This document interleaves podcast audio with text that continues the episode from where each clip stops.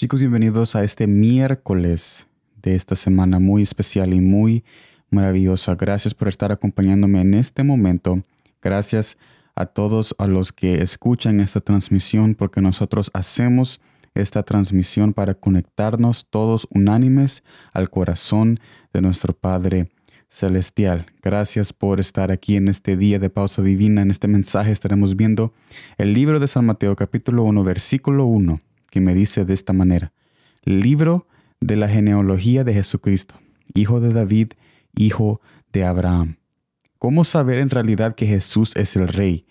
Veamos las genealogías de los evangelios de Mateo y Lucas. Nos daremos cuenta de la importancia que tienen estos pasajes y no solo para llenar páginas. La genealogía de Mateo, con la cual comenzamos en este mensaje, es paterna. En otras palabras, comienza desde Abraham y termina en el Padre terrenal de Jesús. Porque es, pero ¿por qué es José el Padre? Veamos lo que dice San Mateo capítulo 1 versículo 19. José, su marido, como era justo y no quería infamarla, quiso dejarla secretamente.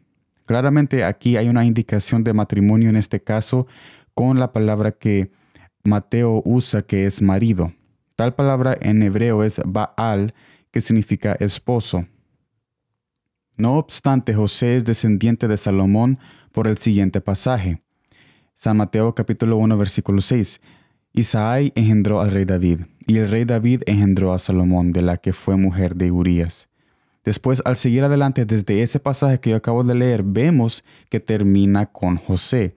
Siendo José por matrimonio el padre terrenal de Jesús, tiene derecho Jesús total al trono de David. Después, viendo la genealogía materna de Lucas, que significa que pasa por el padre de María, que era Elí, vemos que Jesús tenía la misma sangre de David por su madre María. Veamos este pasaje en San Lucas capítulo 3 versículo 23. Jesús mismo, al comenzar su ministerio, era como de 30 años, hijo, según se quería, de José, hijo de Elí. Después de seguir esto nos encontramos en pasada con David nuevamente. Mira lo que dice San Lucas capítulo 3, versículo 32. Hijo de David, hijo de Sai, hijo de Obed, hijo de Booz, hijo de Salomón, hijo de Naasón. En resumen, con estas genealogías, en resumen, por su padre, Jesús es legalmente y naturalmente por María, rey. Por su padre terrenal, que es José, él es legalmente y por María, él es naturalmente rey.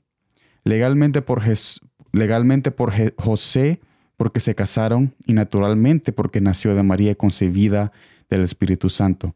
Así que para nosotros no hay ninguna duda de que aquel quien toca la puerta de nuestro corazón día y noche es el Rey de Reyes y Señor de Señores. Es tiempo de que tú y yo dejemos que Jesús haga su obra de rey en nuestras vidas. Él quiere gobernar sobre tu corazón y hogar. Él quiere traer paz a tu matrimonio y restaurar tu vida. Él quiere ser rey, Él quiere ser tu rey eterno y Padre soberano. Mire lo que dice Salmos capítulo 24, versículo 7. Alzad, oh puertas, vuestras cabezas, y alzaos vosotras puertas eternas, y entrará el Rey de gloria.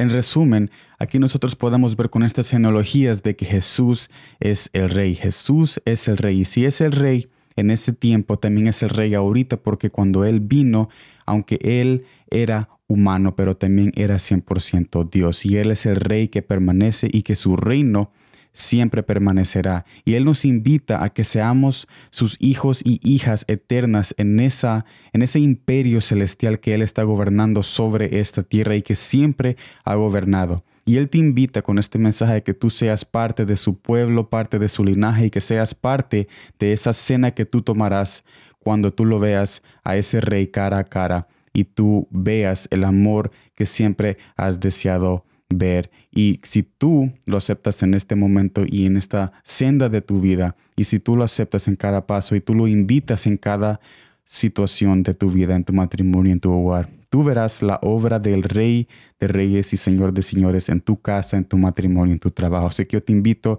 a que tú invites al Rey a tu corazón, a tu mente, y más que un Rey también es el Padre, Él es el Padre que cuida de ti como el Hijo y hija eterna que tú eres. Así que te digo que sigas adelante y que busques la presencia del Rey, del Padre soberano y del Dios viviente que cuida cada aspecto de tu vida.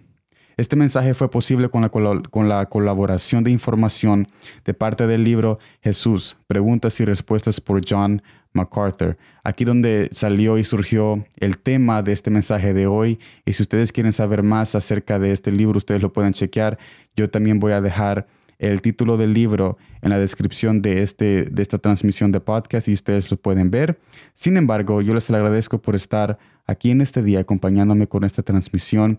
Nos vemos la otra semana el lunes. Mañana tenemos el mensaje del jueves siempre y los veo el viernes y el, y el domingo en Facebook por los videos que pongo en Facebook. Y ya el Pausa Divina Podcast será transmitido otra vez el siguiente lunes, como acabo de decir anteriormente. Sin embargo, gracias por el tiempo. Espero de que sigan siendo bendecidos y espero de que la paz de Jesucristo esté en cada uno de vosotros.